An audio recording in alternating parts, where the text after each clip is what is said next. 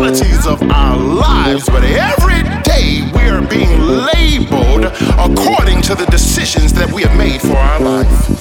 You can sit here and look cute if you want to, but every day people are putting labels and then limiting you according to what you choose for your life.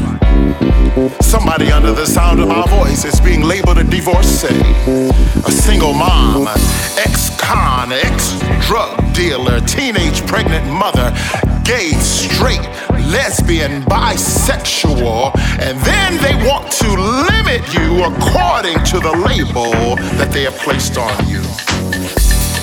I come to preach to somebody here today to let you know that labels are not limitations. You have not been made to live in boundaries of people's expectation for your life.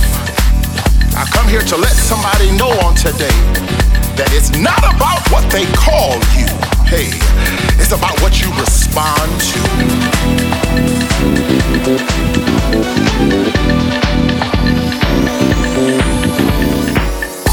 Some of us are going through hardships. Some of us are going through hard times. But your life right now is just in a pleasant pause. You're in the comma, you're not at the period. You got to keep going. Would you encourage your neighbor and tell your neighbor you got to keep going? Don't let this situation take you out as if God just brought you through this and that just to leave you here. Greater is the expectation. I need somebody to declare over your life today, I am free. Declare over your life today, I am free. Free from others' expectations of me. Free from the should haves and supposed to's laid out by society. I'm free on today. Free from labels that are only designed to limit me.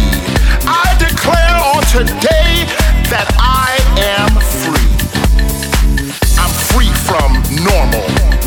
I'm free from self imposed limitations. I declare over my life that I'm free from fear. I'm free from the guilt of my past.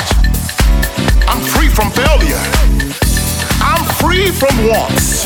Hey, I'm free from debt on today. I'm free from doubt. I'm free from bitterness. I'm free from weakness. I'm free from defeat.